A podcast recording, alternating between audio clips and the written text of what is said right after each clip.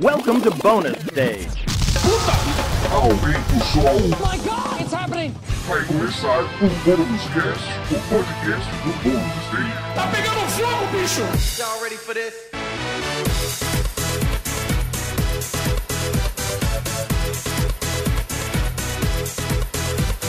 Olá, seja muito bem-vindo ao Bônus Cast, o podcast de cultura pop e outros, né, os outros assuntos aqui do Bônus Stage. Eu sou o Wagner Waka, hoje tomando conta desse podcast, mas não estou sozinho, mais uma vez comigo aqui, Rodrigo Sanches. Olá, Como você meu tá, querido? consagrado, meu, meu diplomado em Streets of Rage 4. Como você está? Eu, eu- eu vou, eu vou tomar a liberdade, que já que hoje você é o host, pra fazer É. uma outra saudação que você já conhece, que é Bactéria! Bactéria! Bactéria, filha da puta, né, gente? Ah, Olha só. Micróbio do caralho. Exato. Bom, assim, né, cara, a gente, a gente tá falando aqui remotamente, lembrando a vocês, fiquem em casa, mas eu sei que aí, junto com você, Rodrigo, também está Beatriz Blanco. Olá, meus confinados. E aí, Bia, como é que tá? Tá assim, monótono, né? Ela não aguenta mais a minha companhia. A, re- a realidade é essa, Ah, eu não sabe? falei isso. Mas sabe- aqueles tá brincando. Brincadeira, brincadeira, brincadeira.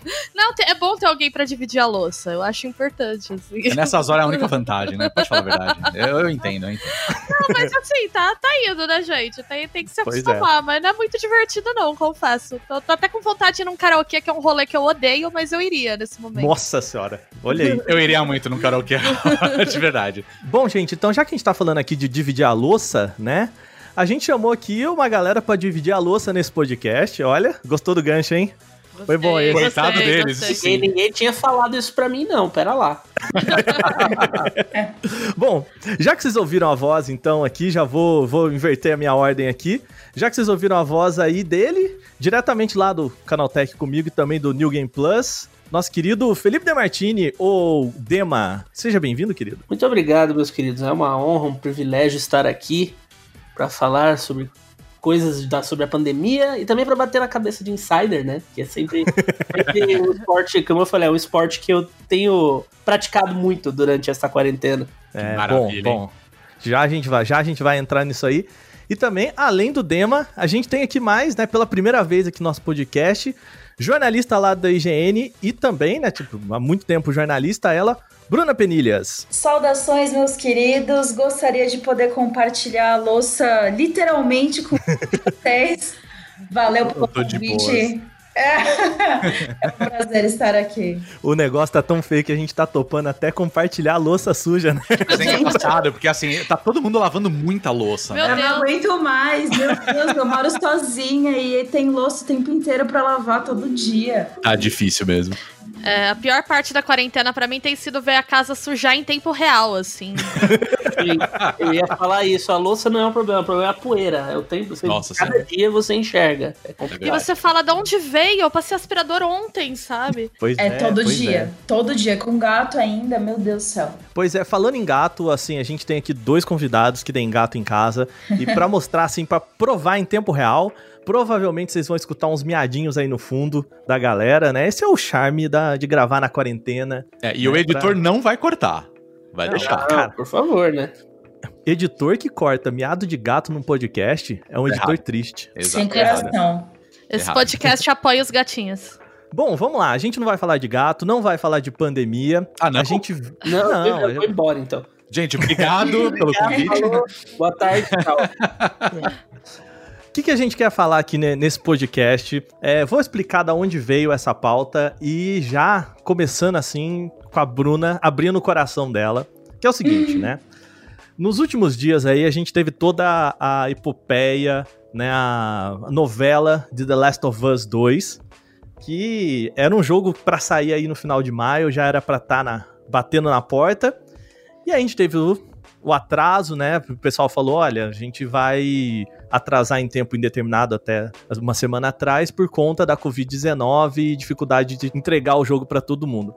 E aí uma certa pessoa, né, dizem que é um- uma pessoa de dentro, né, da Naughty Dog, resolveu falou assim: "Quer saber? Eu vou jogar tudo na internet, roteiro, vídeo, gameplay e no final das contas, né, Bruna, caiu no teu colo, né? Conta um pouquinho pra gente essa experiência aí que você teve? Ai, gente, eu tentei fugir, mas todas, todas as vezes que rolam vazamentos assim grandes, não só de games, como de filmes também, acaba caindo no meu colo um spoiler ou outro, porque a gente trabalha com isso. Então, atividades é, comuns e inocentes que a gente pratica no nosso dia a dia como jornalista. É, uhum. A gente acaba lendo comentários, não dá tempo nem de desviar o olho. Alguns eu consegui desviar com comentários com imagens e tal, mas o que acabou me dando um baita de um spoiler foi no Twitter do IGN, que eu tinha acabado de twittar uma matéria nada a ver, e aí eu cliquei uhum. no tweet para ver se estava tudo certo a imagem, tinha lá um comentário infeliz que já começava com um spoiler. E aí, enfim, eu nem, eu nem pesquisei mais sobre os vazamentos. Eu fiquei só naqueles dois spoilers que eu li mesmo, porque eu meio que vi por cima que saiu bastante coisa, além dos vídeos, detalhes de gameplay, é, enfim. Acabei tomando o principal spoiler na hora eu fiquei muito mal, sim, atacou a minha ansiedade porque eu não queria ter tomado esse spoiler, eu já tinha me protegido no meu Twitter é, pessoal, mas aconteceu, né? É meio que um processo da gente digerir aquilo e aceitar que, infelizmente, na internet é um risco que a gente corre porque as pessoas são babacas e elas gostam de vazar por puro prazer. E provavelmente vai continuar sendo assim enquanto existir internet e pessoas babacas no mundo. Pois é. De certa forma, né, a Bruna falou assim, né, a gente jornalista, isso faz parte do nosso trabalho. Lá no Canaltech, é, como eu não sou o maior fã da franquia e tudo mais, e eu falei, beleza, eu pulo nessa granada, deixa comigo, né? O Dema tava lá no. não, eu, eu tô num, num nível de lockdown que eu não vi a publicação sobre a data de lançamento. Eu, eu, eu, sabe? Assim, tipo, eu dei um follow, eu fechei meu perfil, eu bloqueei todas as palavras. Eu tirei eu mesmo de moderador do meu próprio canal para não ver as mensagens que são retidas. E mesmo assim, eu tomei um spoiler que a, uma outra pessoa que viu os spoilers, eu comentei com ela, falou que não é verdade esse spoiler. Então agora eu não sei se estou sendo protegido por essa pessoa, uhum. ou se realmente é um spoiler fake, mas uma pessoa conseguiu ultrapassar a barreira de pedra que eu coloquei. Mas eu tô assim, é, não tô usando mais Twitter direito, Facebook eu já não uso há muito tempo agora, menos ainda. Eu tô lá no Instagram curtindo foto de gato e vendo uhum. stories dos meus amigos. Assim. É, até no Instagram tem que tomar cuidado. A Carol lá do GN, ela postou uma foto do cachorro dela e um cara foi lá e comentou. Caramba, gente. Foto do cachorro dela, velho. Nossa, gente, sério. Não dá, né? Não Primeira dá. coisa que tem que fazer quando liberar a quarentena é liberar o soco nessa galera, na moral. Ai, nossa eu, eu não consigo entender essa, Prazer, essa né? vontade que as pessoas têm de estragar a experiência alheia, sabe? Uhum. Tem pessoas que não se importam com spoilers, uhum. ou que não se importam com o jogo, e que leem, e que aproveitam, beleza. Tem pessoas uhum. que não, sabe? Eu, eu, sou, eu sou bem extremo com spoilers, porque eu acho que até quando a pessoa chega para mim e fala assim: Nossa, Dema, é muito foda, você não imagina isso já me guia, entendeu? Sim. Uhum. Eu já chego ali com um pensamento. Cria uma expectativa. É, né? entendeu? É. Eu não gosto de saber absolutamente nada, assim, das coisas que eu gosto muito. Tem coisas que, sei lá, se o cara me contar um spoiler do, do novo filme do Batman, sei lá, sabe? Tipo, que é uma coisa que eu curto e tal, mas não é aquele amor absurdo. Ah, ok, uhum. bem, paciência. Mas tem certas coisas que eu não quero saber absolutamente nada, nada zero. Assim. E são coisas diferentes, né? Eu, tipo, eu não, eu não ligo pra spoiler, nem da, das coisas que eu gosto. Mas eu sei que eu, eu não ligar pra spoiler não quer dizer que, tipo, ai, nossa, que babaca quem liga pra spoiler, vou contar pra todo mundo, porque tem gente que tem essa postura, né? uhum. né? Isso é só ser babaca mesmo, na moral. Tipo, ah, eu já se você vi não liga, beleza. Bizarras. Acho que você vai lembrar disso também, né, Bia? De, de gente, conhecidos nossos, assim.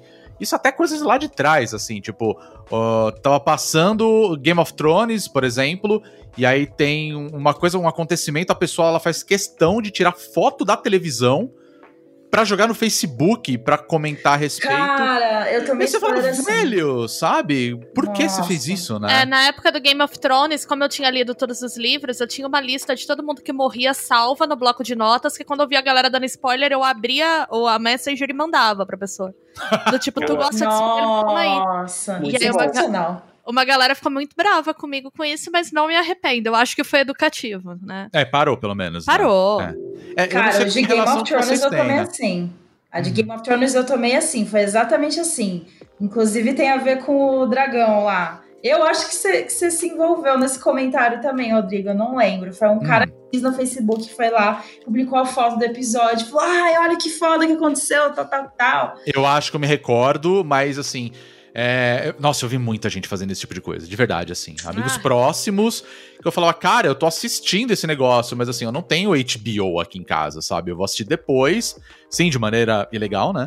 Mas, caramba, sabe? Você acabou de ver o episódio, a pessoa teve a moral de tirar uma foto, assim, não um print no negócio. Sem contar que, assim, a, a- HBO, particularmente, assim, eu, eu fico meio um pé atrás no Twitter dela, que quando eu tava passando o Watchmen, eu tava assistindo, acabava o episódio, aparecia um comentário deles com alguma foto do episódio, tipo, cara, acabou de passar, sabe? Parecia que a própria empresa tava é, impulsionando, sabe? As pessoas a comentarem um acontecimento de uma série. Eu acho isso meio problemático, assim, sabe? Mas ainda assim, é, é- eu acho surreal quando a pessoa ela, ela tem o prazer de mostrar. Tipo, eu não sei qual é a relação que vocês têm com The Last of Us. Eu, particularmente, é, não é um dos meus jogos favoritos. É, eu, go- gosto muito do jogo e tal. E quando começou essa onda de spoilers, eu falei assim: é, ok, tipo, se eu ver, eu, eu não vou ligar tanto, sabe? Porque não, pra mim não tem uma relação tão especial. Mas assim, claro que tem. Vai, por exemplo, Star Wars, quando saiu, as pessoas ficavam comentando, botando foto também de dentro de cinema, sabe? Você fala, velho, qual que é o prazer que as pessoas têm de querer, assim, estragar a surpresa das pessoas, sabe? Han Solo, no episódio 7, eu tomei spoiler num comentário do IGN sobre o Ah, que tristeza. Kojima Productions. Eu tava lá lendo, ah, que será que a galera tá falando do Kojima tal? Tinha lá a foto. Isso assim, Caralho. dia- no dia da estreia do filme. Nossa. Assim, é, é internet, né? A gente sabe que tem muitas pessoas tomadas Sim, sim. atitudes é, idiotas e não adianta tentar educar essas pessoas porque eu acho que elas não vão mudar. Mas eu acho que tem formas de das redes sociais punirem os vazamentos mais graves. A gente viu aí vazamentos absurdos acontecendo no YouTube, além do vazamento fonte, né? Do, Aham. responsáveis originais. E eu acho que tinha que ter alguma forma de punimento temporário que fosse essas pessoas, porque, meu, muitas pessoas reproduziram The Last of Us. E é o que vocês falaram, cada caso é um caso. É, se fosse um game que eu não me importasse tanto, eu ia ficar chateada com o vazamento em si, mas não ia me importar de tomar. Agora, The Last of Us é o, é o game que eu mais aguardo esse ano, junto com Cyberpunk. Então, meu, foi, fiquei bem chateada. É, eu, eu queria falar um pouco sobre, assim, né?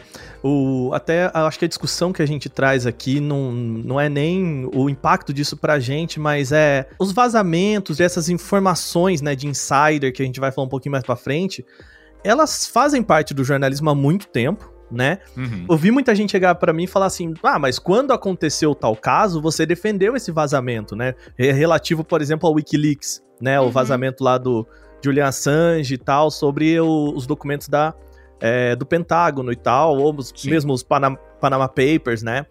Que são coisas muito importantes. E aí chegaram pra mim e falaram assim: mas por que que você defende isso e não o vazamento do The Last of Us? Porra, por que Né? será, não é, meu amigo? Mas eu tenho mixed É. feelings com isso, É, sabia? é, porque é, realmente é a mesma coisa, né? É a mesma coisa mesmo. Nossa, não, lógico, é uma comparação absurda, mas sabe que eu tenho um mixed feelings com a questão por específica do The Last of Us, porque Uhum. o, depois eu vi num tweet, acho que do Jason Schreier, falando que tudo indica que foi um ex-funcionário, né, que vazou. E aí, eu acho que essa história desse vazamento, ela tá ligada a uma cultura trabalhista da Naughty Dog que é muito bizarra, né? É uma das empresas mais conhecidas por fazer crunch e por abusarem dos funcionários de uma maneira assim, tipo, mu- muito extrema até pra indústria de games que é bastante abusiva. E o cara provavelmente tava bravo aí e liberou, né? Eu- O Uhum. tom do tweet que eu vi do Jason Schreier foi: putz, isso não é uma solução porque você prejudica a experiência de milhares de pessoas e dos próprios profissionais produzindo o jogo, e eu concordo. Por outro lado, que armas que uma pessoa tem num sistema trabalhista tão fragilizado, um funcionário, pra. Não tô dizendo nem se vingar da empresa, mas pra pressionar a empresa, né? É, seria isso um último recurso, então, que ele usou? Eu fiquei bastante dividida, assim. Não tô dizendo que eu comemore o, o vazamento, mas dentro dessa questão ética, se vazamento é ético ou não, Uhum. eu acho que esse fica meio numa zona cinza. Se ele foi Uhum. feito realmente por uma questão trabalhista, né? Eu, eu acho que a, a linha primeira, vamos, vamos pegar assim, né? A linha primeira do o que é um vazamento simples e o que é que a gente pode, sei lá, transformar isso em notícia, dizer que isso é notícia, né? De novo, a diferença do, do Wikileaks ou Panama Papers pro The Last of Us. Que, assim, eles estão denunciando um crime, né? Existe uma Exato. relação. E eu acho que a, a maioria dos, dos manuais de redação, né, que a gente pode até pegar, fala assim: quando você faz uma entrevista com a pessoa, ou quando você pega alguma informação com uma pessoa que não é, é, a pessoa não autorizou que você utilize aquilo, você pode ainda publicar isso desde que é, seja denunciando um crime, né? Eu, todos, eu acho que o manual da Folha fala isso, o manual da, da Globo fala, fala exatamente a mesma coisa. Uhum. Exatamente porque, assim, ok, a gente tá é, passando por cima da autorização da pessoa, do direito de privacidade daquela pessoa ou daquela empresa, porque existe uma questão maior.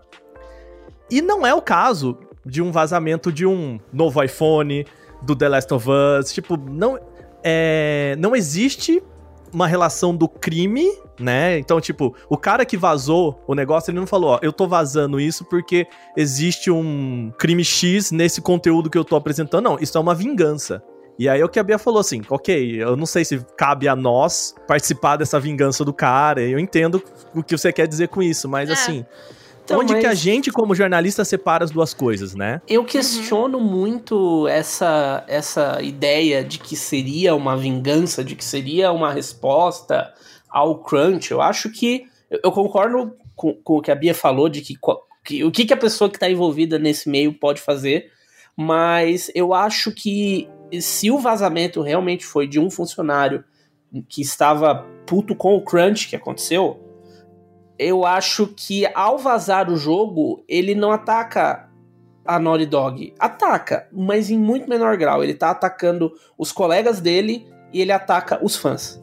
Uhum. Porque isso é, Exatamente. é- é- o, que ele, o que ele destrói não são as vendas do jogo. Eu vi pouquíssimas pessoas no meu meio. é, tudo bem que eu tô bem bloqueado e tal. Mas eu vi pouquíssimas pessoas dizendo assim: é, eu li os spoilers e não vou mais comprar. É, Não, não, isso gostei. de- não acontece, de fato. Entendeu? Então, assim, o jogo vai continuar vendendo. E no fim das É. contas, pra Sony e pra Naughty Dog, é isso que importa no final. O bottom line é esse. Só que você tem aqui é, centenas, milhares de pessoas que estavam com uma grande expectativa, a própria Bruna. Estavam com uma grande expectativa pro jogo e agora isso já. uh, Sei lá, uma grande surpresa que o jogo ia apresentar, uma grande discussão já. Eu escrevi um texto recentemente sobre todo esse assunto, reunindo as reportagens que o Kotaku fez sobre crunch da Naughty Dog, que são bem graves, e a gente pode falar um pouco mais disso depois. A Sony, ela já confirmou que ela está com investigações em andamento sobre o assunto e que ela já identificou os responsáveis, ela falou no plural, os responsáveis pelo vazamento inicial. E segundo ela, essas pessoas não têm quaisquer ligações com a Naughty Dog ou com a própria Sony em todos os sentidos, não são ex-funcionários. Uhum. A que ponto a gente pode acreditar nisso? Não sei, porque eu acho que ela já, eu- eu acho que ela não admitiria que ex-funcionários vazaram coisas, entendeu? Uhum.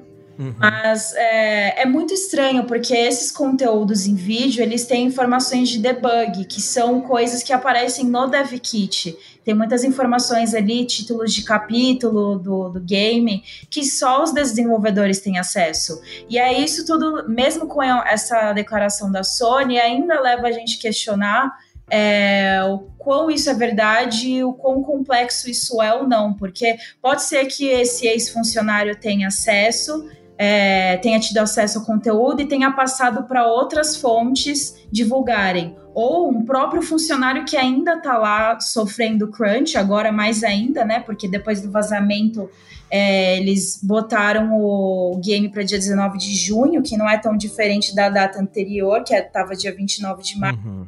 Então, assim, tem várias possibilidades aí no meio, mas eu concordo que eu entendo é, ficar dividido nesse assunto, porque a Naughty Dog tem que mudar urgentemente o que ela tá fazendo com os funcionários dela. Tipo, é inaceitável e eu acho que cabe a gente, como jornalista e como consumidor, é, ficar atento a, a, esse posicionamento dela. Mas é, eu acho que isso, esse vazamento é muito mais complicado para quem tá dando ali o sangue para fazer o jogo sair e para os fãs. Mas eu tenho certeza absoluta que isso não vai impactar nas vendas finais do jogo. Existe também, né, a possibilidade de ter sido o pessoal de tradução e tal, porque parte dos vazamentos também aconteceu em, em, em, língua portuguesa, né, em português brasileiro, inclusive. Mas eu lembro que eu tava conversando com um amigo meu que trabalhou com essa parte de, de tradução e, e testes também uh, em jogos na Europa. E ele falou assim, cara, é, a gente tá numa situação de pandemia e tudo mais, com as pessoas trabalhando em casa, que também é muito mais difícil segurar essas informações, né?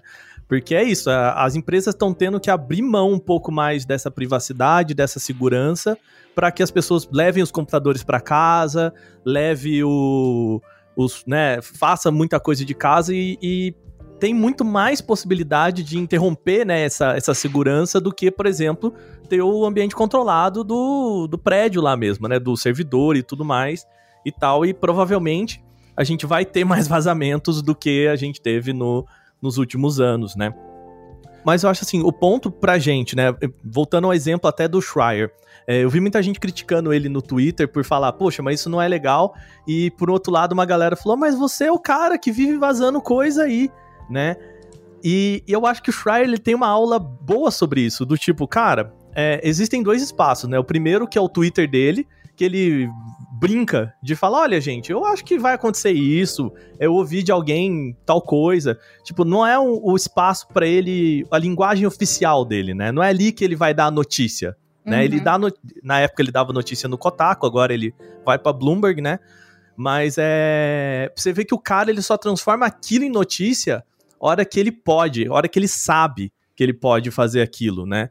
E até no caso dos crunches e das entrevistas que ele fez, isso não é um vazamento. Ele fez uma reportagem, né? Ele foi Sim. lá, entrevistou a galera, ele perguntou pra empresa, falou: olha, eu falei com 15 funcionários teu, e os 15 falaram que é uma merda trabalhar aí. O que, você tem para falar para mim?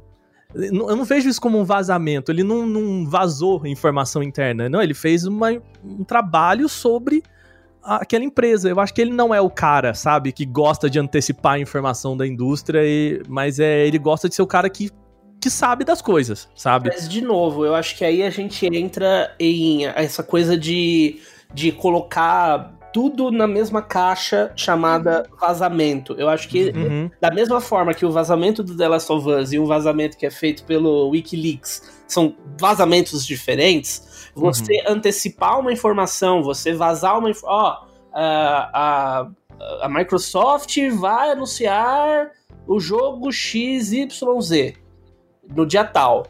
É, você fazer essa antecipação de informação é diferente de você vazar um, um plot, você vazar um spoiler, você vazar um, uma coisa que todos nós sabemos, assim, não dá para dizer que ninguém sabe que o, o criador fez aquilo para que as pessoas se surpreendessem, se emocionassem, para gerar uma reação qualquer que seja. Não é uma notícia, exatamente. né? É diferente de um, um, trailer que, ah, ele, ó, em vez de você ficar sabendo na E3, você ficou sabendo pelo Kotaku agora em maio, sabe? Uhum. Mas você ia ficar sabendo anyway e isso ia ser divulgado para todo o público.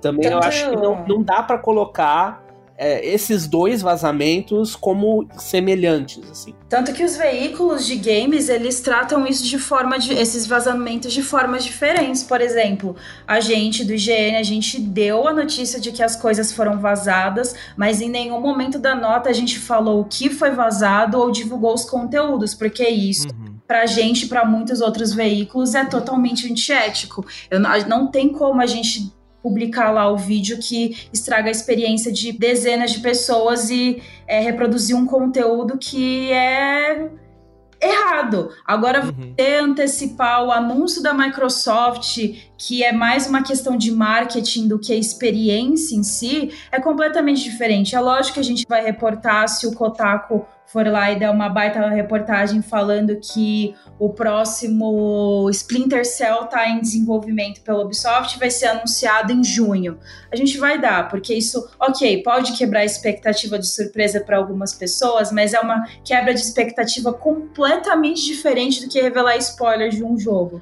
Claro. Então, pessoas acho que precisam entender um pouco isso. Tipo, ah, por que, que o Jason faz essas reportagens, mas está criticando o vazamento de The Last of Us? Porque são coisas diferentes. É Sim. Assim. Até porque também tem é, uma grande diferença é, entre você divulgar o que está sendo feito, até por cima de rumores, que eu acho que a gente vai falar um pouco mais pra frente disso, né?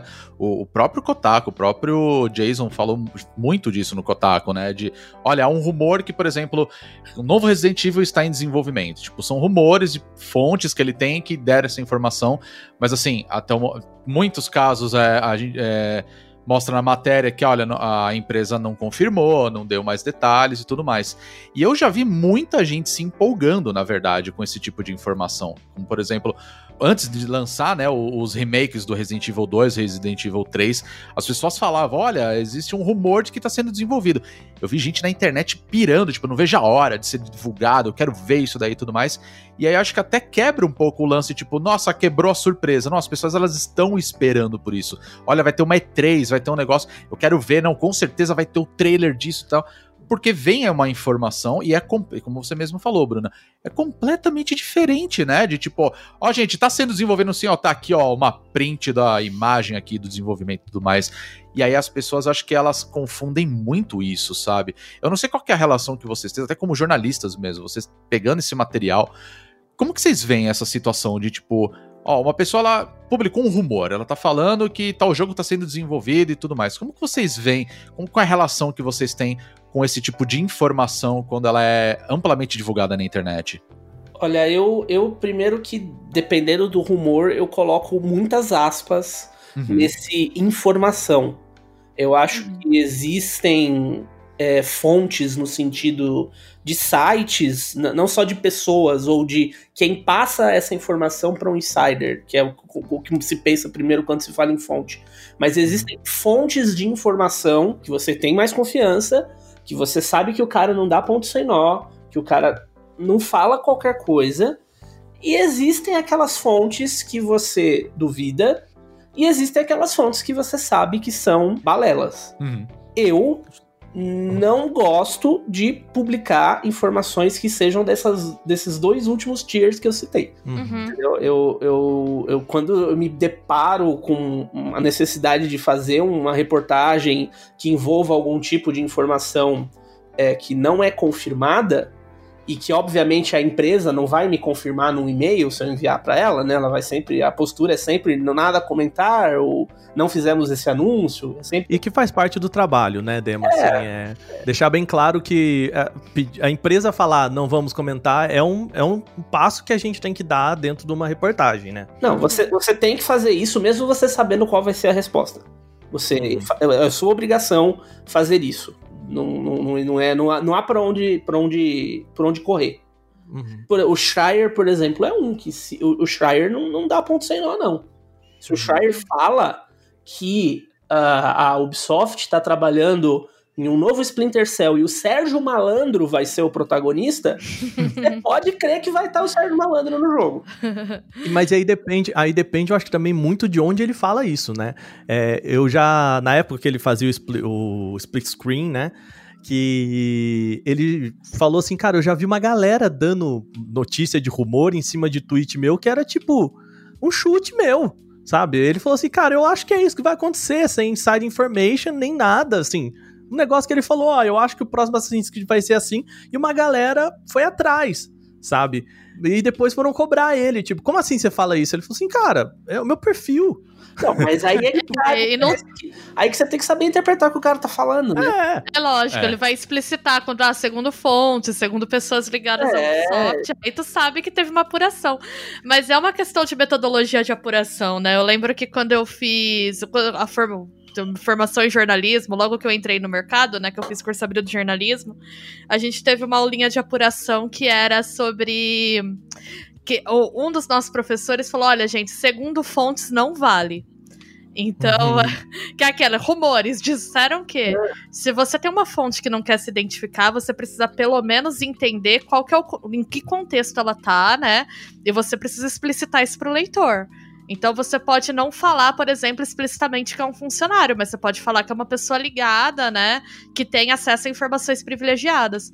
Porque aí eu acho que também é uma questão, né? Essa coisa do Twitter, da rede social, às vezes a pessoa posta um chute e ninguém liga se isso.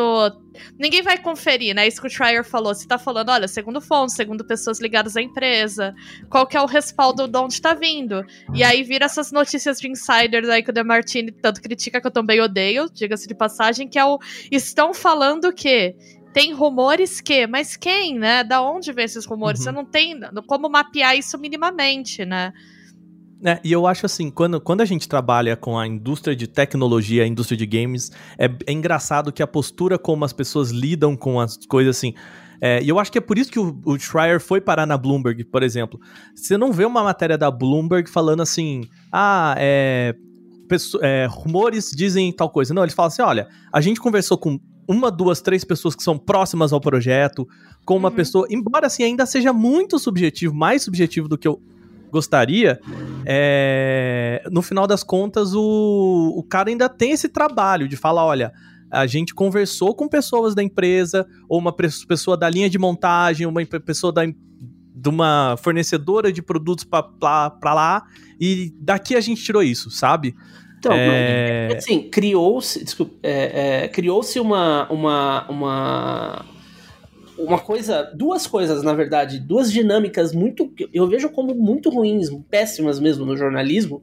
Primeiro é o jornalismo que eu tenho a imagem de uma pessoa levantando os braços assim e falando, eu não tenho nada a ver com isso, sabe? Que é tipo, uhum. o, o, o insider fulano no Twitter falou isso, isso e isso. Então, criou-se uma balança que pende para, se isso aqui for certo, você lê o primeiro aqui no www meu site.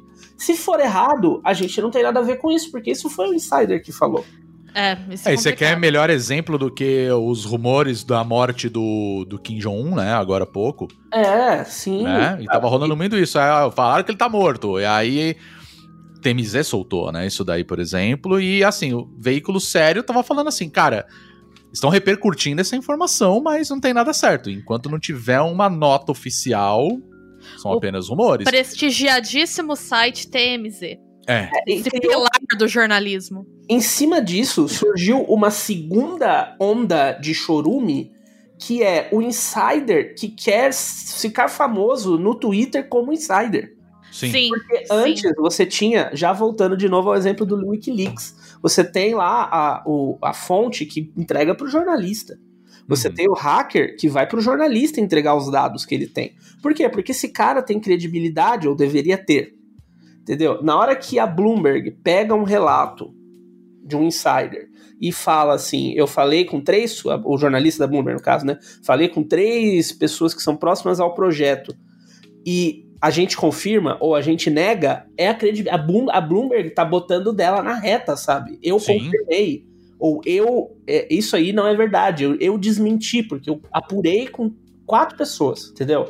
Hoje não, hoje isso, isso, isso não tem acontecido mais. É aquela coisa do, ah, o insider que sempre acerta, sabe? Então, Essa coisa do. O, o, o, tudo que ele falar é, é ouro, porque ele sempre acerta. Aí cabe a gente, jornalista, ficar de olho em qual insider é patota e qual insider realmente é, tá ligado nos assuntos. Porque, por exemplo, tem, tem muitos perfis é, norte-americanos que fazem isso agora no Twitter. E o Nibelion é um grande exemplo que a gente viu que, que é mais confiável próximo ao Jason, sabe? Uhum. Mas, assim, a questão é que rumor, a gente tem que tomar muito cuidado, porque tem rumor de fórum também. E rumor de fórum, Mel, é insuportável ter que ficar dando espaço para rumor de fórum. Só que o que, que, acontece? Total. É, a partir do momento que você vai dar rumor, seja ele do insider do Twitter ou de uma baita de uma reportagem do Kotaku, em todos os momentos você tem que deixar claro que aquilo é um rumor. Tem site que confirma. Isso é errado. Eu acho que se você tá. É, beleza, você decide que você vai reportar o rumor, eu não vejo um problema nisso, porque hoje em dia na internet a galera tem interesse, mesmo que seja rumor. A galera quer saber, a galera quer ficar por dentro de tudo. O importante é você deixar claro que é um rumor, até para evitar futuros processos, porque se você é, afirma no seu site que o novo Splinter Cell vai sair em 2021 com base em nada, você vai estar tá mentindo, você está aberto a tomar processo da Ubisoft se você fizer isso. Uhum. Sim, é, eu realmente, assim, eu não vejo problema em dar rumor, em reportar rumor, desde que você deixe claro quais são as fontes, se elas são anônimas, se elas são ligadas ao assunto. Tem que deixar isso bem claro para o leitor. E deixar claro que é uma possibilidade, mas eh, não tem como, não, eh, como fugir de rumor. É uma coisa muito presente em, acho que em todas as editorias atualmente. E tem casos novamente, né? Rumor de morte, acho que não tem nem que, que dar. Você tem que Uhum. a morte acontecer e pronto. Mas eu acho que precisaria existir uma seleção do rumor. Que é o que. Isso não acontece. Hoje é qualquer sim. coisa. É free for all. Assim, e eu falo de Resident Evil, que é uma comunidade que eu sou muito próxima, né? Já trabalhei Uhum. muitos anos diretamente com Resident Evil. E você tem, assim, na mesma semana, um rumor que diz A e um rumor que contraria A e diz B. E os dois rumores são publicados com o mesmo peso. É isso que eu tô falando, de tipo, o, o veículo se eximir da responsabilidade. Mas, Demartini, você acha que isso é porque a indústria de games ficou muito dependente de hype? E aí o rumor na. O rumor, na real, ele é necessário, por assim dizer? Ele é um ciclo vicioso que a gente tem muita dificuldade em se livrar agora? Sem dúvida. E tem outra coisa também, é, generalizando aqui um pouco a coisa, mas falando da minha experiência muito próxima com Resident Evil. Tem insider que sabe o que os fãs querem e sabe como falar uma certa coisa Uhum. pra gerar um hype, pra que a Uhum. informação dele pareça mais relevante, porque ele tá falando de uma certa coisa, e isso gerar um, um impacto nos fãs. Inclusive, tem insider que mentiu, eu, eu falo isso por fato, ele deu uma informação que era mentira, e quando a, a informação que ele deu se provou como errada, ele falou que foi o próprio furor que ele causou quando ele divulgou que fez com que a empresa voltasse atrás e mudasse. Ah, não, pelo amor de Deus. Não, aí não dá, gente. É, o aí tem que ficar da ligada nesses caras. Desses caras. É o nível da cara de pau desses caras. Mas aí eu vejo, eu vejo isso muito como ligado a uma cultura que a gente tem agora. O, a figura do jornalista e a figura do influencer estão muito próximas, né? E o jornalista ele tem uma responsabilidade, né? Inclusive da metodologia de apuração, né? É um ofício, né? Que tem método, né? Então ele tem uma responsabilidade com a informação que ele passa. E o influencer, muitas vezes, não. Ele não tá fazendo um trabalho de apuração, né? Ele tá lá pra reportar conteúdo, pra gerar relevância, pra gerar buzz. E aí eu vejo que essa coisa de gerar buzz, ela acaba se ligando muito com essa coisa do rumor nessa dinâmica aí que você falou, Demertina. A pessoa gera um buzz e ela já gera se protegendo.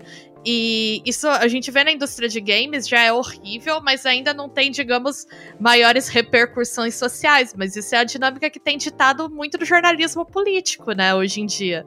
É, você Sim. tem uma pessoas que soltam informações, aí depois negam e aí fala não, mas a imprensa menti- mentiu e aí usa todo esse buzz, não, não, a imprensa mudou ou mudou por causa do furor que a gente gerou, né? Então eu vejo isso como uma coisa que tá muito ligada a esse momento cultural da internet que a gente vive, que tem uma, ma- uma maneira de repercutir na indústria de games, mas que também é, é um problema muito maior que isso, né? Quando a gente for explicitar vou extrapolar, eu quero dizer, para outras, pra outras vias, para outras editorias, né?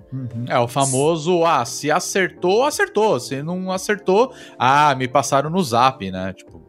Porque ah, a empresa mudou, né? É. O, o- o insider que sempre acerta, mas quando erra é porque as coisas mudaram, né? Ele sempre esteve certo. É, É, esse não insider. Esse Não insider. vou soltar Resident Evil agora, só porque os caras falaram. É, e essa coisa do influencer que eu vejo é que é um foco na personalidade, né? Na, na pessoa e não no, no trabalho, na informação Não que ela informação. gera. É, isso eu acho preocupante, porque aí a pessoa, para se manter relevante, ela vai procurar uma polêmica toda hora, Uhum. porque a dinâmica das redes precisa que você tenha sempre uma coisa forte e impactante para você estar em debate. E isso, diferente do trabalho jornalístico, não tem um compromisso com a apuração da informação, né? Sabe uma coisa que me incomoda um pouco dentro disso tudo, além de rumores? Ah, analistas, gente. Isso bom, começou a bombar muito nos últimos anos. Acho que principalmente agora com troca de geração de console, é um monte de, de notícias de analista fulano de tal da empresa tal fala que o Xbox vai custar 700 reais. E aí todo mundo fala, ai meu Deus, se o analista tá falando, então provavelmente vai custar 700 reais. Eu acho muito complicado dar trela para analista, gente. É... E, e, Bruna, assim, principalmente nesse momento, e eu entendo o analista, porque assim, a função do analista É analisar. é- não é virar notícia. sabe? Sim. Por exemplo, ah, eu quero pegar um, um cara que ficou muito famoso no setor de Apple, que é um cara que chama é, Min né? Eu já chamei o cara de Min Chi Ku, e aí nos vídeos do Canaltech me zoaram pra caralho por causa disso. Foi Esse segundo cu. aí a galera, essa é famosa informação tirada do cu. Socorro. Aí eu falei, o pessoal falou, informação, realmente. E aí eu, eu falei, eu comecei a chamar o cara de Quo por causa disso, sabe? Que é o nome dele mesmo, é a pronúncia correta. Tá, não é tipo aquele lance do Conde Doku, do Conde Dokan, Isso, não. Você nem é. inventou um nome, não, né? Não, não, é Quo. Ok, tá. Só só pra saber. E aí, ele é um analista, né, assim, que muito especializado em Apple. Por muito tempo ele acertou muita coisa da Apple e continua acertando. E ele, o que, que ele faz? Tem uma galera que assina, né, a análise dele, tipo investidores, e ele fala: olha, gente, eu acho que a Apple vai fazer assim. Em cima do que esse analista falou, a galera compra ou vende ação da Apple, né? Essa é a Caraca. função desse cara, entendeu? Ó, O cara é um consultor e que há muito tempo acompanha o mercado e tem um pouquinho de inside information. Ele, ele conversa com a galera e, e cria essas notas, né? Uhum. E aí a galera transforma nessas notícias que a Bruna falou aí, sabe? Inclusive Uhum. a gente no Canaltech faz muito isso também. E, e no final das contas, assim, esse cara, ele já falou que a Apple vai lançar é, Mac com processador próprio esse ano, no meio do ano, no começo do ano que vem, no final desse ano, agora mudou pro ano que vem de novo. E assim, é... você vai culpar o cara? Não, o cara tá entregando o trabalho dele e assim, será que a gente deveria transformar isso em notícia? Exato, não é a Né? função dele da notícia, né? Não é, e no final das contas, assim, é. Pra esse cara, é, é bom pra ele, porque todo mundo. Agora, eu garanto pra você, se amanhã eu fosse começar a investir em ação e tudo mais, eu ia acompanhar esse cara. Entendeu? Sim, faz Porque- sentido. Né? Porque todo mundo fala que o que esse cara diz é o que vai acontecer, né? E, e- e eu vejo assim a postura dele, não. O cara não tem um Twitter, o cara só é um, investi um, um bom, né? Um bom consultor e tal. E o mercado vai assim, tipo, acompanhando o que, que esse cara vai, né? O que, que esse cara acha que vai acontecer. E às vezes confunde essa relação de, do, do que a Bruna falou, do analista, do o que ele acha que vai acontecer e com o que realmente vai acontecer. Exatamente porque título e, e- e redação ele tem que vender coisas diferentes e tudo mais. Mas o, o Bia, eu acho que uma coisa que você falou e que é um também uma característica do jornalismo como um todo, e eu lembro de uma entrevista da Cris de Luca, que é uma jornalista de tecnologia maravilhosa, que ela fala que um problema do jornalismo declaratório, né?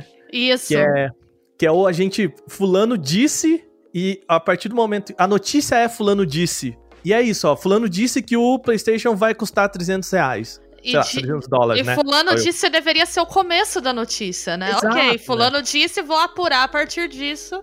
E aí eu consigo te dizer o quão embasado isso tá ou não, né? Mas não é o que acontece, né? E É. eu entendo, eu não gosto de botar isso na conta só dos jornalistas, porque eu entendo que é uma característica de redação. Você precisa gerar conteúdo o tempo todo. E quando você Uhum. tá na internet, você tem que gerar conteúdo o tempo todo mesmo. Porque você precisa se manter relevante, você precisa manter as pessoas engajadas nas suas redes. E Não é mais um jornal por dia, né, Bia? Exatamente, gente. Eu trabalhei em redação que assim, a Bia Chefe às vezes ficava feliz falando: "Nossa, a gente deu 200 notas hoje, né, entre notas de agência e da equipe.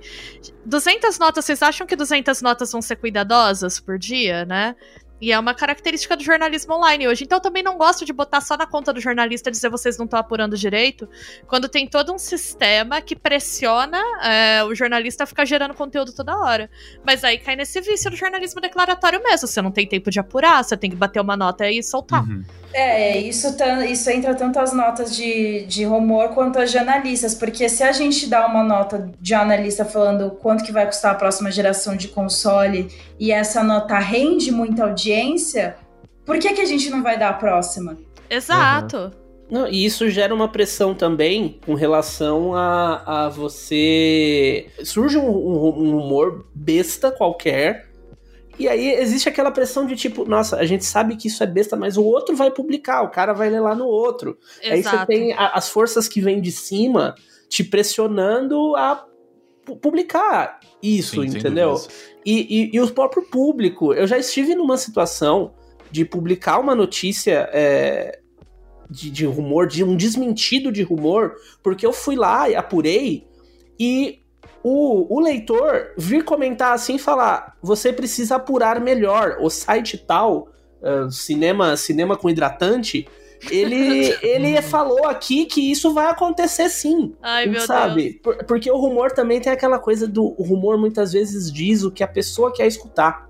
Claro, e aí Sem por isso dúvidas. que eles gera buzz, né? A, a pessoa, ele, ela, mesmo aí você vai lá, apura e descobre que não é bem assim, e aí a pessoa não quer saber, ela prefere continuar acreditando, sabe?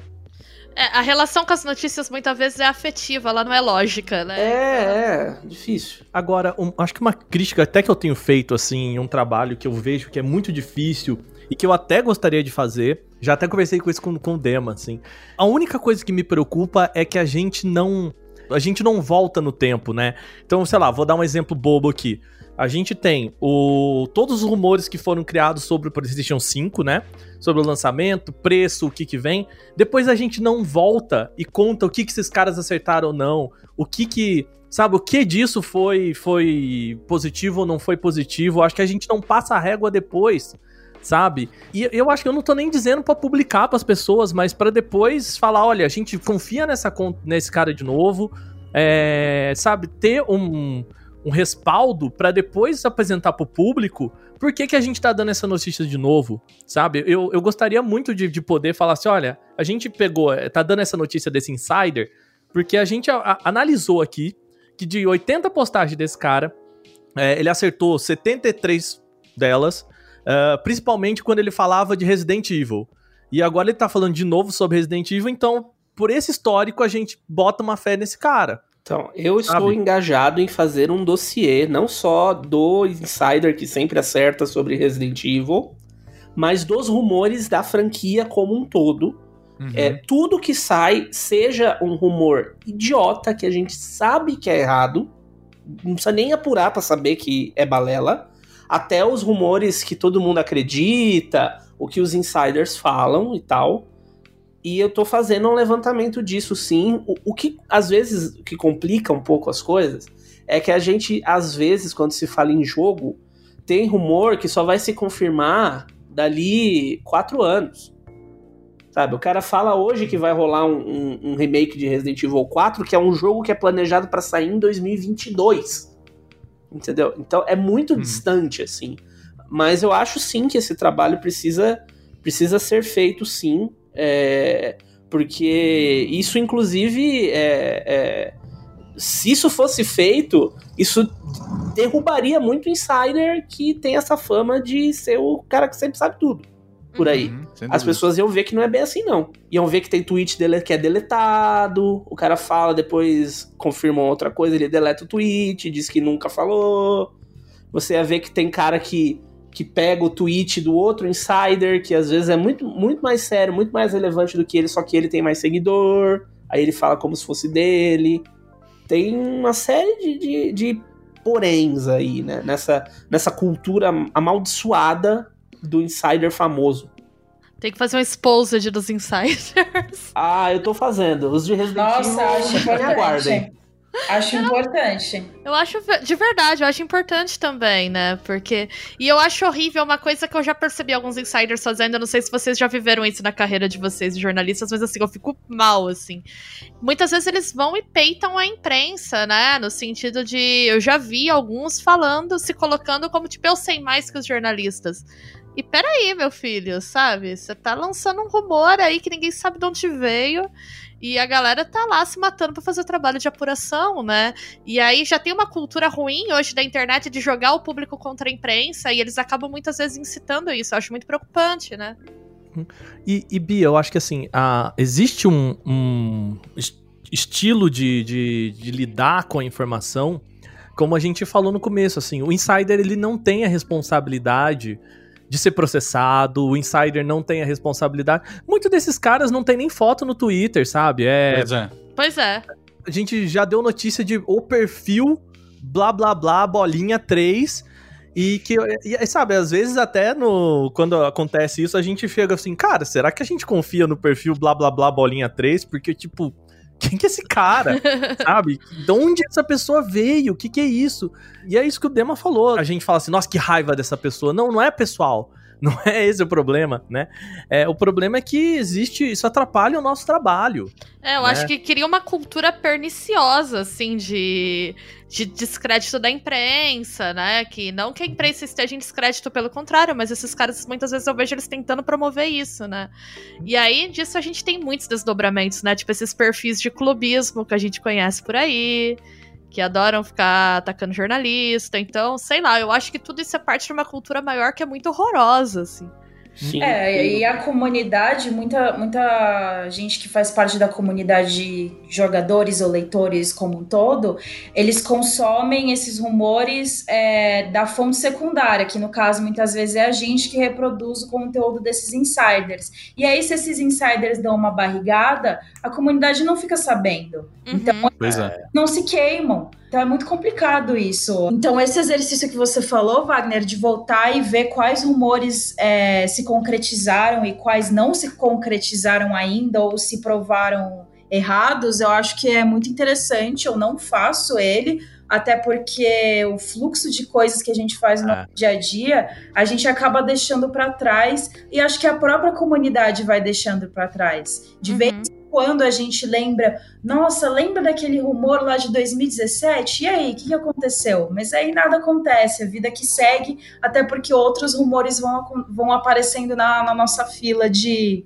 de investigação. Mas eu acho que é um exercício extremamente importante, sim, justamente para identificar quais são esses insiders safados que estão querendo só, só fama e mais seguidores no Twitter. Inclusive, eu não conheço nenhum que bote foto no É. perfil. É tudo Sim. foto de anime, foto de meme.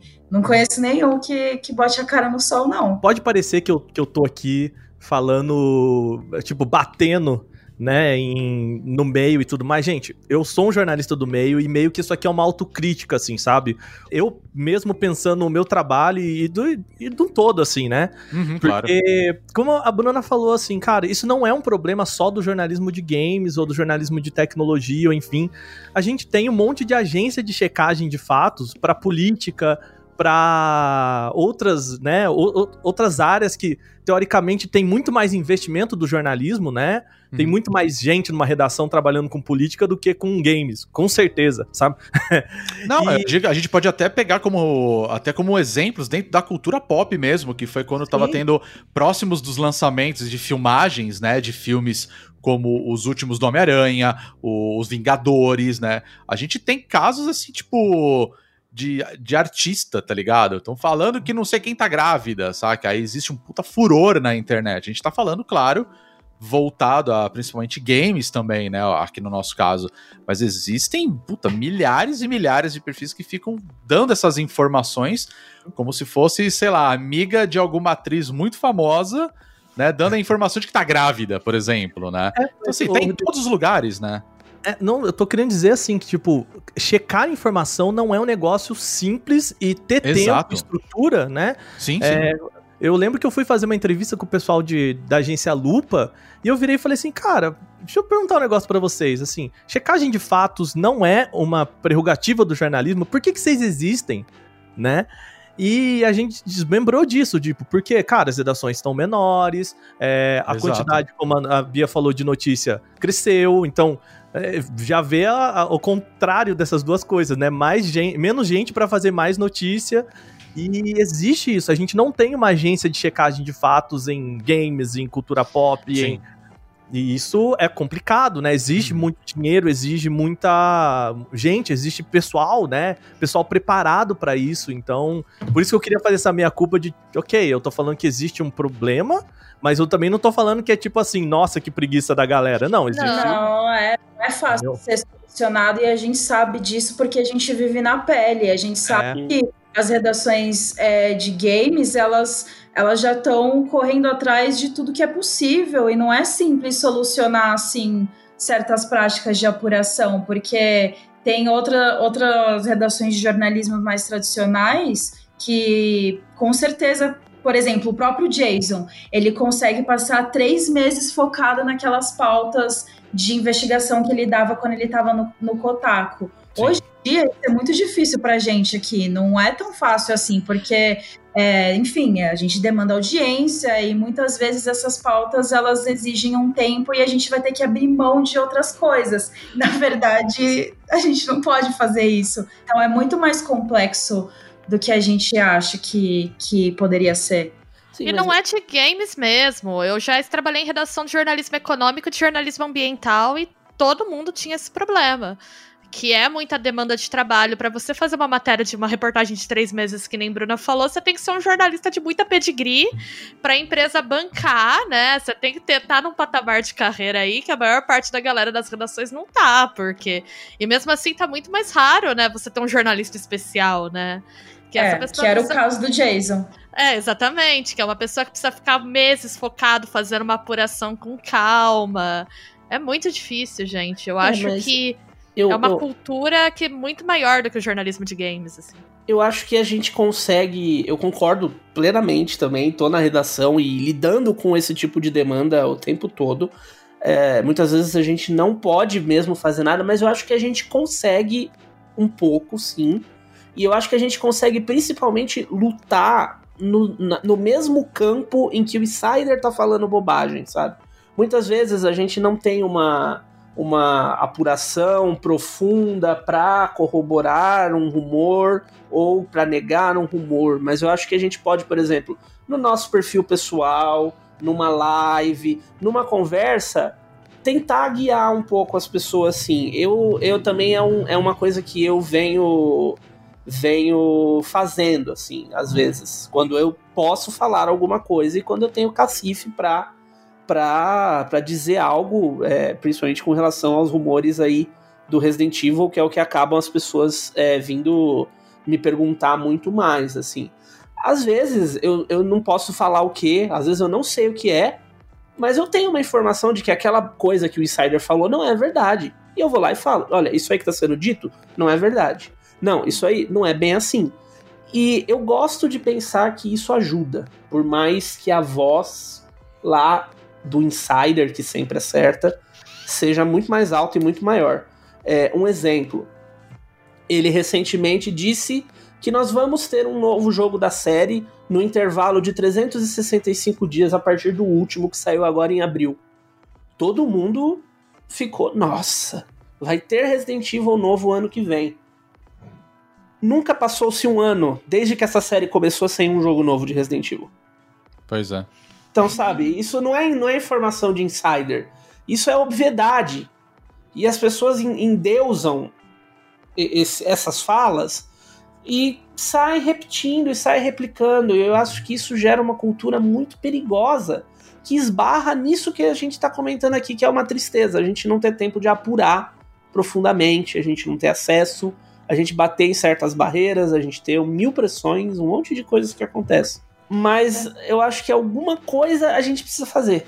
O que quer que seja. Mas alguma coisa precisa ser feita assim. Concordo totalmente. Se a gente tem a informação lá de que nas nossas mãos ou a gente acaba conseguindo apurar de alguma forma que aquele insider está errado, no caso o insider que está rendendo notícias e mais notícias em todos os sites e as pessoas estão consumindo essa informação, eu acho que é obrigação nossa ir lá e mostrar, ó, oh, não é bem assim. Tem essa informação aqui, mas na verdade a gente tem essa apuração aqui que diz que isso aqui não é bem assim. Acho que é obrigação nossa. É, seria estranho a gente ter essa informação e e fugir dela. É. E, a parte complicada é que, de novo, né, os caras eles não têm, né, essas pessoas, os insiders, eles não têm a responsabilidade que, que a gente tem que ter com essa informação, né? Então eu já vi muita gente, é, é horrível a gente ter que lidar com é, a comunidade chegar pra gente assim, mas todo mundo já sabe disso. E a gente, não, não é, todo, ninguém já sabe disso, tipo, isso não é uma informação oficial né? Não, é como se aquilo fosse verdade, né? Que o cara falou e tal. E isso às vezes é muito triste pra gente, porque a gente tem essa responsabilidade de apurar. Eu tenho informações de bastidores e tal. Eu acho que todo mundo aqui tem um amigo que é amigo de amigo de alguém que trabalha. Sabe aquele papo de tem todo mundo aqui tem um tio que trabalhou na Nintendo, sabe? Pode crer, né? E aí que eu acho que o jornalismo se perde um pouco, porque às vezes os insiders são as pessoas que têm o tio na Nintendo, sabe? E que o tio na Nintendo, ele vai te passar a informação que o tio da Nintendo tem. Que é o cara que ouviu na rádio peão que ah, vai ter um jogo novo de, de blá, e aí conta pro sobrinho que trabalha no site, e o sobrinho, porra, de acordo com fontes internas da Nintendo, ano que vem vai sair um jogo novo do, da série Blá. É o famoso assim, exclusivo, né? É, e assim, no final das contas, não é uma informação mentirosa, Exato. sabe? Ela só é uma informação mal apurada, ela só é uma, um trabalho ruim de jornalismo que às vezes, assim, e eu vou, sei lá, no caso do jornalismo, se a pessoa for um jornalista, ela não pode fazer isso que eu falei, tá? Mas se ela é um insider, tanto faz para ela, ela não tem essa responsabilidade para ela, a informação do tio que trabalha na, na, Nintendo é, um, é uma informação que ele pode jogar ali e que. Tudo bem, sabe? Ele vai jogar 27 informações e às vezes eu fico me pensando assim, cara, quem que é a pessoa, quem que é o insider que sabe tudo de todos os jogos? Quem que, pois é. Como, pois é, né? Como que essa pessoa sabe tudo de todos os smartphones que vão ser lançados no mundo? Como é que essa pessoa tem imagem de tudo isso? Tem cara, quem é essa pessoa, sabe? É, e é bizarro como a gente também, de novo, dá essas informações e não se preocupa em fazer um perfil dessa galera. Quem Sabe, é essa galera? Eu me questiono muito do porquê também. Do, tipo, muitas vezes esses perfis, como vocês comentaram, eles não têm nome, né? Não tem identificação, não tem foto. E eu fico pensando, qual é a motivação? Tá, a pessoa ganha muito seguidor no Twitter, mas ela é monetizada de alguma forma para isso, né? Não, porque aí também a gente começa já a puxar questões que são mais complicadas, né? Se essas pessoas são financiadas de alguma forma. Mesmo que seja, sei lá, pra, recebe para fazer um publi, sabe? É, é muito complicado, né? Qual, por, qual é a motivação, da onde está vindo, por quê, onde essa informação chega. Se a gente começar a pensar nisso, a gente pode chegar em coisas que são bem complicadas, assim. E que acabam tendo validação por essa coisa de, do hype, de dar notícia de insider. É, e o, o, Dema conhece essa história, e é uma história até muito conhecida, né, dentro do, do jornalismo, sobretudo de tecnologia, de empresa que joga informação errada para desmentir veículo depois. É, é, assim, de pessoa chegar no, num evento, chega do lado de um jornalista e fala, ô, deixa eu te contar um negócio aqui, mas é só entre nós, tá? É, pô, a empresa vai fazer tal coisa, tipo, e te conta aquela super informação da empresa, assim, que você fala, caralho, velho, olha essa informação que eu tenho aqui, aí, mas é sério? Você posso publicar? Ele, ah, cara, é, ainda não tá, não, mas, ah, sei lá, se quiser já jogar aí, fica à vontade. E aí a pessoa vai lá e publica e depois a empresa solta, tipo, no dia, assim, sabe? À noite solta o release, dando um negócio completamente diferente, assim. Que sujeira. É, Cara, tipo, nossa, isso é absurdo. E eu imagino que muitos jornalistas, eu nunca vi isso acontecer com nenhum colega, mas eu imagino que muitos jornalistas já devam ter passado por isso, no fervor da, da empolgação e de querer dar um uhum. tudo acaba caindo, porque no final das contas é uma pessoa que está totalmente ligada ao assunto, porque você não acreditaria nela, né? Pois é. E Sim. digo mais, tem o, o, o, oposto também acontece é muito. Isso que eu ia falar. Tem é muita, muita empresa aí de vou falar, de fundo de quintal que Uhum. se apoia numa ideia de que, ah, a gente pode falar aqui umas coisas que o jornalista não vai apurar. Eles só vão publicar. E que soltam também umas informações, e, e eu falo isso de, de por experiência própria. Já estive numa situação desse tipo. De blá blá blá blá blá blá, mas peraí, isso tá estranho. De apurar e não ser nada daquilo, e aí.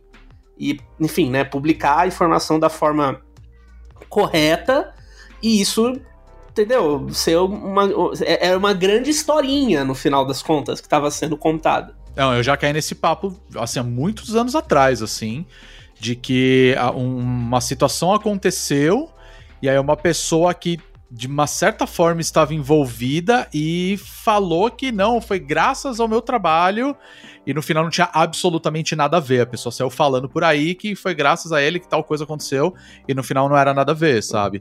E já vi situações também assim, que vai na base da confiança de, por exemplo, casos de desenvolvedores falando, pô, tô comentando aí com você que você é brother, então a gente tá fazendo tal coisa. E a pessoa ir lá e publicar também, saca? Tipo, esse tipo de coisa eu já vi acontecendo várias vezes, na verdade. É, a gente sempre tem que saber, né? Quando é o, a informação em off, Exato, quando a informação exato.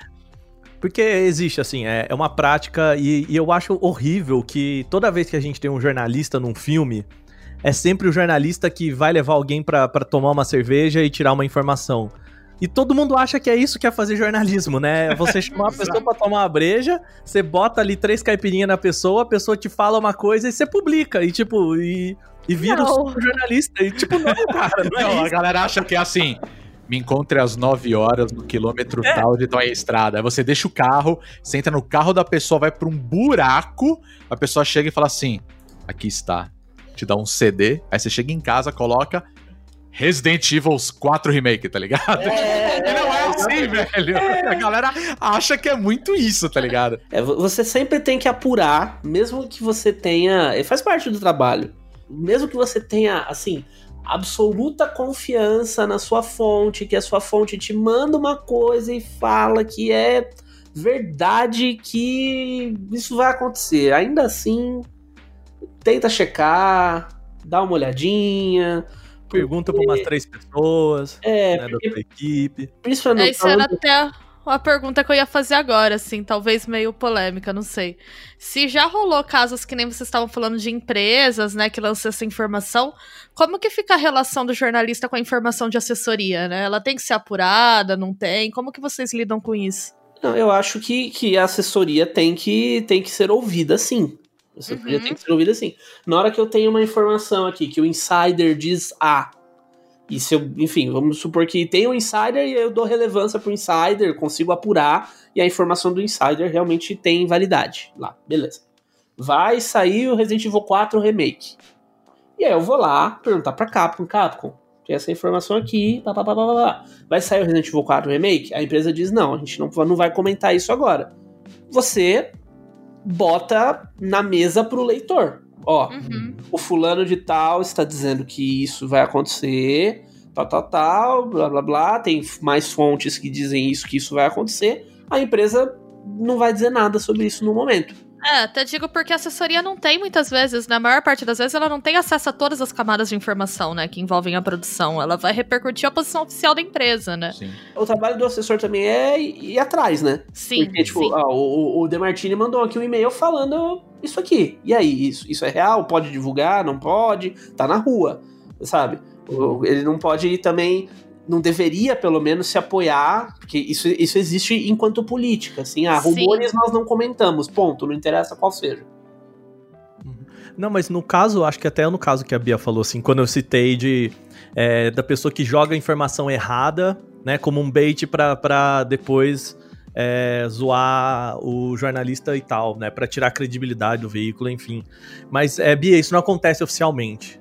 Tá, Tá. isso é extraoficial, né? É, É. é. o cara, tipo, no evento que te chama de canto, sabe? Uhum. Assim, não vai ser no e-mail. Então, assim, é. É que eu E- acho isso muito complicado para as assessorias, né? Era até o que eu ia dizer, porque ó, elas, lógico, tem que fazer um tipo de apuração, mas muitas vezes não é o tipo de apuração que o jornalista vai fazer, né? Ele não vai ter acesso a certas fontes.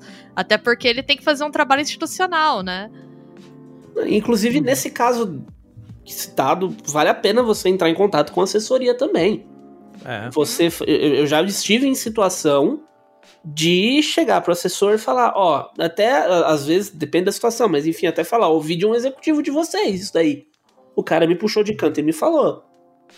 Eu tenho essa informação, e aí? O que, que vocês me falam? Entendeu? Uhum. Eu acho que não é porque às vezes a informação vem de um executivo de uma empresa que ela é informação oficial da empresa, sabe? Uhum. Voltando ao próprio ao próprio vazamento do The Last of Us, ok? Que a Sony disse que não tem nada a ver, mas vamos supor que a pessoa tivesse relação com a Naughty Dog. Mas não foi a Naughty Dog que vazou, foi um fulano. Uhum. E aí essa separação precisa estar clara, né? É, você precisa. A pessoa trabalha para a Naughty Dog e vazou o jogo. São duas coisas diferentes. Mas eu acho que assim, esse trabalho, ele, ele serve sempre pra gente é, manter também, assim, e dar uma segurança pra gente, sabe? É, beleza, é muito diferente você colocar lá, ah, sei lá, fontes me disseram, segundo fontes, como a Bia disse, do que, cara, você tem um e-mail da assessoria. Então, se você precisar jogar na cara da galera, você tem lá. Eu lembro um, um caso maravilhoso que, né, que aconteceu no lançamento do, do Pokémon GO. Com, né, na época, o Theo, que era editor-chefe do All Jogos, que ele falou: olha, o Pokémon GO vai, vai entrar na, na Store brasileira hoje, ou amanhã, Sim, alguma coisa sim. assim. E a galera começou, ah, tirou do cu, não sei o que lá, não sei o que lá, não sei o que lá, a empresa não falou nada, não sei o que lá. Até o momento que o Theo, assim, beleza, foi um momento mais dele, assim, botou no Facebook, tá aqui, caralho. A galera falou comigo, né? E se, sei lá, ele não tivesse esse respaldo, ficasse no disse que me disse, né? Sim. Ele ia Ele- ficar exposto, né? É, Ele teve jornalista falou- que eu lembro que falou que teve informação privilegiada, falando que ia ser lançado dia tal, não publicou naquele momento, a pessoa foi xingada absurdamente na internet por fãs. E assim, no dia seguinte estava disponível, sabe? E aí a gente, aí tem então a, empresa não, não falou assim, de fato. Olha, a gente teve um problema com publicação, seja pela, pelo sistema da Apple, do Android, ou foi um problema interno deles, com algum problema da, da build do, do aplicativo, ou foi Não, eles, vão, né? eles, vão dar, eles vão dar satisfação pra quê? Se eles não divulgam. Exato. É, se o- quem divulgou foi um jornalista, eles não vão dar Pois é. satisfação nenhuma. A empresa evita dar satisfação. É bem complicado todas essas situações, porque a gente já viu, é, por exemplo, de aqui no Brasil a gente não tem tanto contato, pelo menos no âmbito de games, é, com insiders como eles têm lá fora, porque enfim. é, não são todos os estúdios que têm representantes aqui, não é tão fácil ter. Você tem contatos com pessoas que trabalham em estúdios lá fora, mas já aconteceu, por exemplo, de ter informações por meio de dubladores. Só que aí, se você, mesmo você investigando, se você publicar essa matéria, vai ficar óbvio quem foi a pessoa que passou aquela informação. E aí você vai prejudicar diretamente a pessoa que passou a informação. Então cabe também a gente a saber o que vocês falaram antes, é saber quando que é off e quando não é off. E na maioria dos casos, pelo menos comigo, as informações que eu recebo são em off. E eu não posso divulgar, tanto dentro da empresa quanto fora da empresa. É, e faz parte do nosso dia a dia. É, Uhum. Tem, tem informações que a gente sabe que tem que correr atrás e tem outras que, ó, tá no nosso radar, mas a gente não pode fazer nada a, res- a respeito, senão a gente vai acabar queimando o site com, a, a- com o estúdio, que já aconteceu com o próprio Kotaku, ele já entrou na lista negra de, de diversas pessoas, diversas empresas, quanto a, a fontes próximas, né? Às vezes a pessoa vai lá e, e conta, ó, tô trabalhando aqui nesse game, meu, mas não conta pra ninguém. E pronto, realmente, eu, eu realmente não posso contar pra ninguém. Sim. É, ou às vezes, é, o Bruna, eu já vi, tipo assim, galera me contando umas coisas assim, e aí eu falo assim, cara, mas é, sei lá, isso é em off? Não, não, pode falar, mas eu falo assim, cara, você tem certeza? E é o nosso trabalho também defender a nossa fonte, tipo, se garantir Proteger a fonte dela mesma, né? Muito Isso, é. Sim. Sim, de chegar pra pessoa e falar, cara, assim, peraí, ó, deixa eu te explicar o que, que vai acontecer. Eu vou publicar e pode ser que por aqui, aqui, aqui, a pessoa chegue em você. Tipo, você quer colocar o seu tra- trabalho em risco me falando isso? Sabe? E é, e é muito tentador pro, pro jornalista ser o cara que, nossa, agora eu tenho a informação aqui. E aí depois eu acho que com a experiência, com o tempo de trabalho, você vai vendo que, cara, dificilmente um furo seu vai valer mais que o emprego de outra pessoa, Nossa, sem dúvida. sabe? Sim, com certeza. E aí você começa a ser que nem a, a Bruna falou, assim, cara, não, não, não, peraí, respira, pensa aí no que você me falou, sabe? É legal, obrigado que você me falou isso, mas eu não sei se isso ainda é notícia. Vamos, vamos segurar, né? Vamos deixar um pouquinho mais pra frente. Você me conta alguma coisa e a hora que sair o jogo, eu tenho uma informaçãozinha meio que só exclusiva. Dá pra trabalhar. Eu lembro de um caso de assessoria, desse na época do, do, do Player 2 ainda, que a gente tinha uma informação e eu entrei em contato com a assessoria e a assessoria falou: olha, vamos fazer o seguinte, não divulga isso, a gente vai divulgar isso dia tal, ah, só que a gente vai te antecipar algumas informações e você vai conseguir trabalhar isso antes da galera. Então, a hora que a gente anunciar, você já tem um conteúdo bom sobre isso, né? Você já vai sair na frente. Então, você, você não precisa publicar antes, sabe? E aí a assessoria entendeu que, beleza, vamos fazer um trabalho junto pra eu não te ferrar e você não me ferrar, sabe?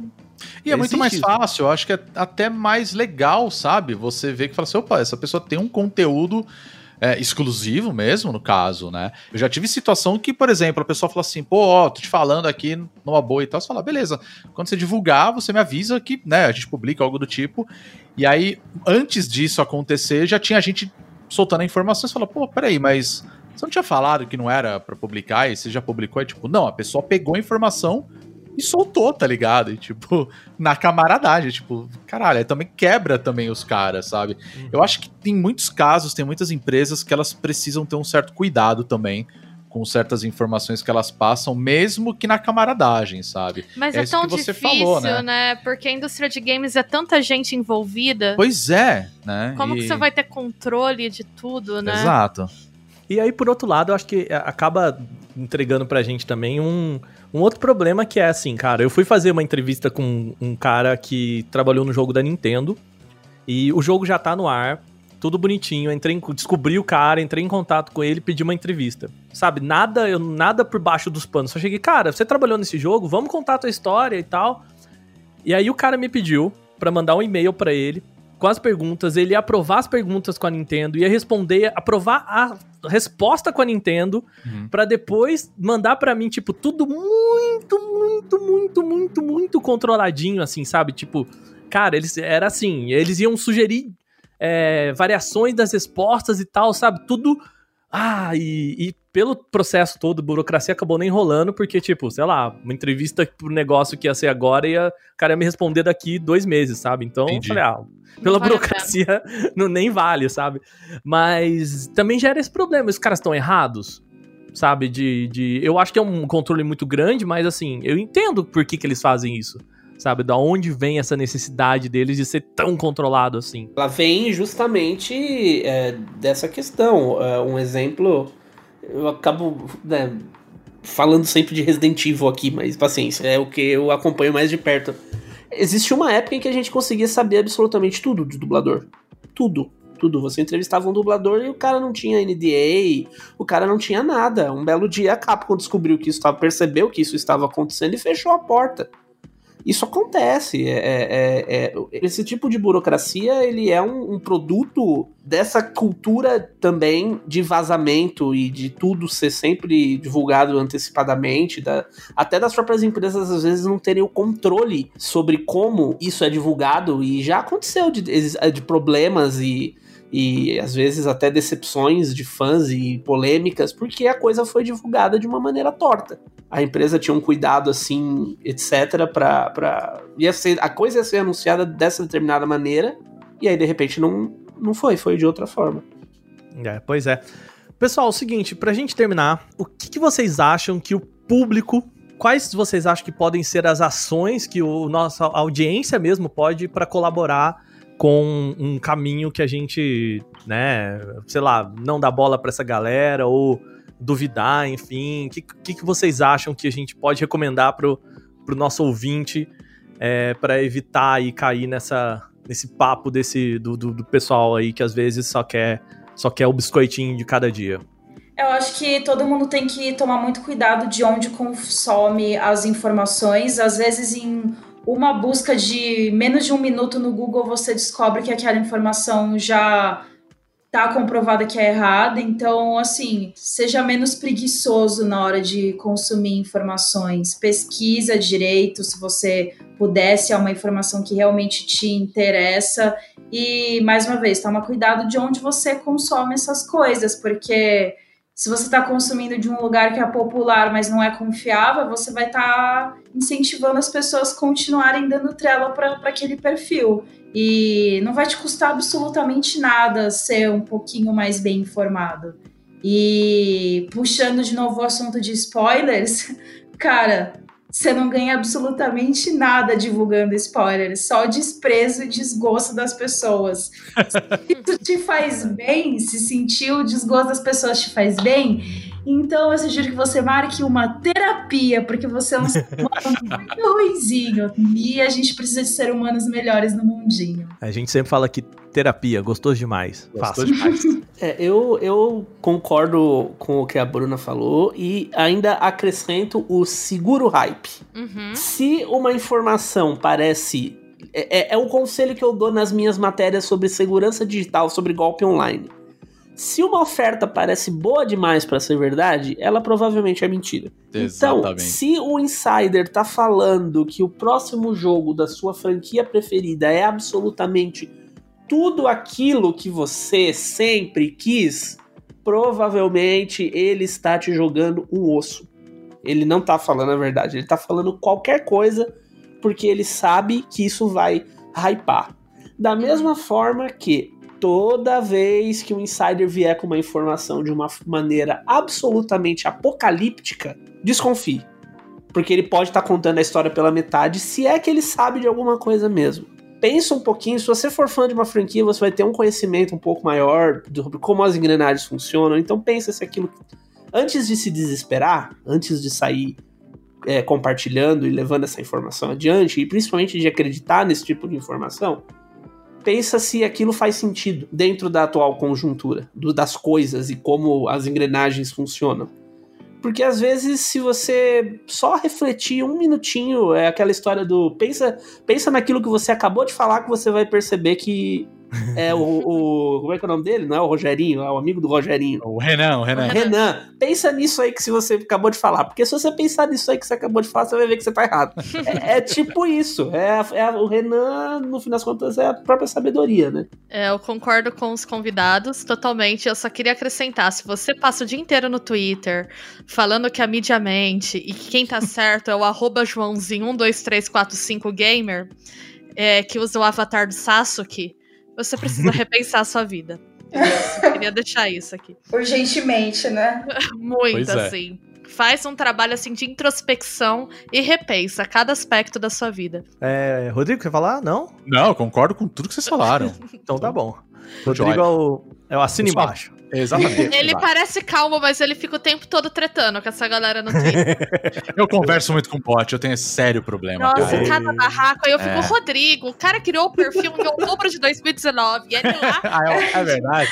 Cara, não, o botão de silenciar é uma magia incrível. Depois que eu fiz a matéria de The Last of Us, falando do crunch da Naughty Dog e tal, vieram perguntar: e aí, Bruna, muita gente veio encher seu saco? Eu- aí eu falei: não, porque provavelmente toda a galera que vem encher esse saco eu já silenciei há muitos anos. É uma paz que eu recomendo pra todo mundo. E é Tá melhor bom. que a pessoa tá falando sozinho. Eu fico imaginando a pessoa enlouquecida, assim, tipo o meme do gato no teclado, sabe? Sim, Você nunca vai ver. É um prazer cruel muito bom, assim. é melhor que o bloque. Eu já bloqueei muito muita melhor. gente, mas depois que veio o botão de silenciar, eu troquei aí. É muito, É, muito é porque prático. o bloco é troféu, né? A pessoa exibe, olha, me bloqueou. É verdade. E o silence a pessoa não fica sabendo. O silence do YouTube é, é incrível também, porque a pessoa comenta no chat e a, pra, pra pessoa ela acha que a mensagem dela foi. Ela tá vivendo o mundinho dela, né? Ela tá vivendo. É, é, agrada, é bom pra todo mundo. O cara fala as besteiras dela, eu não escuto e fica todo mundo feliz. Muito bom, é isso aí. Bom, gente, obrigado a- aos nossos queridos convidados aí, mais uma vez. Assim, eu acho que é sempre bom a gente né, discutir como é que é o nosso trabalho. Lembrando assim, cara, a gente não tá aqui pra atacar pedra em ninguém e tal. Todo mundo aqui sabe onde o calo aperta e quais são as nossas dificuldades e o que, que a gente pode melhorar. E é sempre bom a gente, né, cara, discutir o que, que a gente pode fazer aí pra melhorar e mudar as coisas, né? Bruna, obrigado pela sua participação. Eu queria deixar aqui, você quer divulgar algum contato, trabalho? Diga lá, aproveita o espaço. Momento jabá. Uh, muito obrigada novamente pelo convite. Foi um prazer conversar sobre todas essas coisas show do jornalismo com vocês. É, vocês podem me acompanhar nas redes sociais, é só procurar Bruna Penilhas, é P-N-I-L-H-S. Geralmente as pessoas erram meu sobrenome lindamente, é normal, tá tudo bem. e eu também é, estou no br.higiene.com publicando notícias, reportagens, vídeos, mesmo em quarentena estamos ativos. Bom, já que você falou aí, né, da, da matéria do Crunch aí, a gente deixa a recomendação aqui pro pessoal, que eu acho que tem tudo a ver com, com o tema que a gente falou aqui, pra galera acompanhar aí o que, que, você, que, que você tem a dizer sobre isso, beleza? Valeu. Dema, cara, obrigado, né? Valeu aí. A gente fala quase todo dia, mas eu acho que a gente nunca. Difícil a gente ter essa oportunidade de bater um papo aqui. Sobre coisas E- que não de trabalho, né? Pois é, bicho, né? E ainda é Coitado pouco, né? do Dema, velho.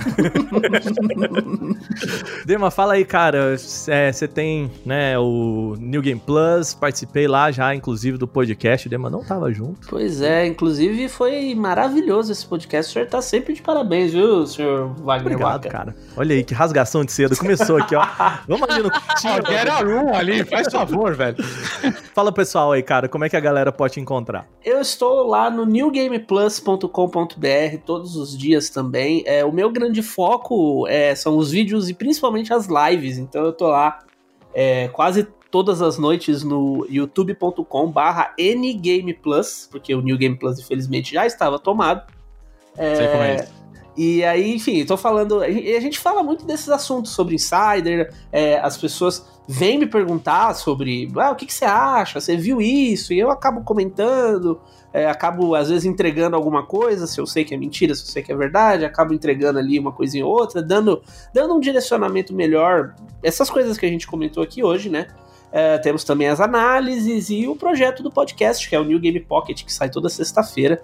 É, eu, eu apareço nele de vez em quando, mas são os meus queridos Diogo e o Caio que estão tocando esse podcast de uma maneira maravilhosa também. Então, estamos no Spotify, é, estamos em todos os lugares. E quem quiser seguir também o meu perfil pessoal é no Twitter, é o arroba demartinifelipe. Ele tá fechado agora por motivos de muro anti-spoilers, mas quando tudo isso passar, ele estará fora do lockdown. Alguém, pelo menos, vai estar fora do lockdown em breve. Esperemos. Cara, o Dema, ele tá em quarentena até no Twitter, rapaz. Olha eu, eu tranquei o meu aí, Twitter. hein? eu tranquei o meu Twitter. O Dema tá usando máscara no Twitter, tá passando gel no Twitter. Exatamente, exatamente. É bem Olha, não é uma ideia. Não, é uma ideia. Muito bem, galera. Então é isso. É, lembrando vocês, mais uma vez, vocês podem deixar os comentários aí com a gente, o que vocês acham. Sempre muito educados, por favor, né? E convidar a galera a conhecer um pouco mais as nossas redes sociais também. Rodrigo, fala aí pro pessoal. Lembrando, Facebook e Instagram é o mesmo, mesmo perfil É qualquer. o mesmo perfil, é você encontra a gente no Bônus Stage, né? facebook.com.br Bônus Stage ou no Instagram, arroba Stage. Muito bem, Bia.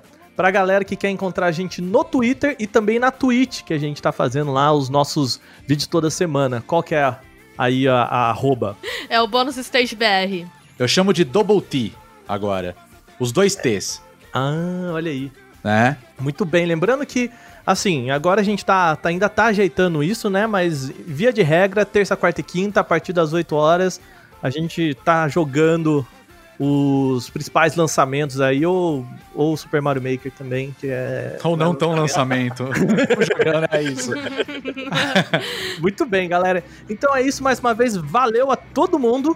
A gente volta na semana que vem com mais um bônus cast aqui. Ah, só, só um detalhe, só um detalhe. A gente não pode esquecer de falar de uma coisa, que nós também Uh, temos a é nossa verdade. campanha de financiamento no apoia.se barra bônus stage. Quiser ajudar a gente aí, gostar do nosso trabalho, paga nós. Quanto que é, Rodrigo? apenas 3 reais. Vocês adoram essa piada, né? reais, é. Cara, vocês adoram essa piada, cara. Só você, eu acho, adora essa piada. Eu gosto, eu me forço a fazer isso. Eu adoro, eu continue fazendo essa piada, vai. Eu gosto também. Eu- Faz uma adesão, então. Então tá bom, vamos continuar. São vocês que financiam essa porra. E continue financiando, ajuda muito a gente a produzir novos conteúdos. pois é, gente. Depois dessa, a gente vai ficando por aqui. Lembrando, nós somos o Bônus Stage. Tchau! Usem álcool gel, beijos. não saiam de casa. Ah, beijo não, porque a gente não pode ter contato com as pessoas. Cotovelinho, cotovelinho, cotovelinho.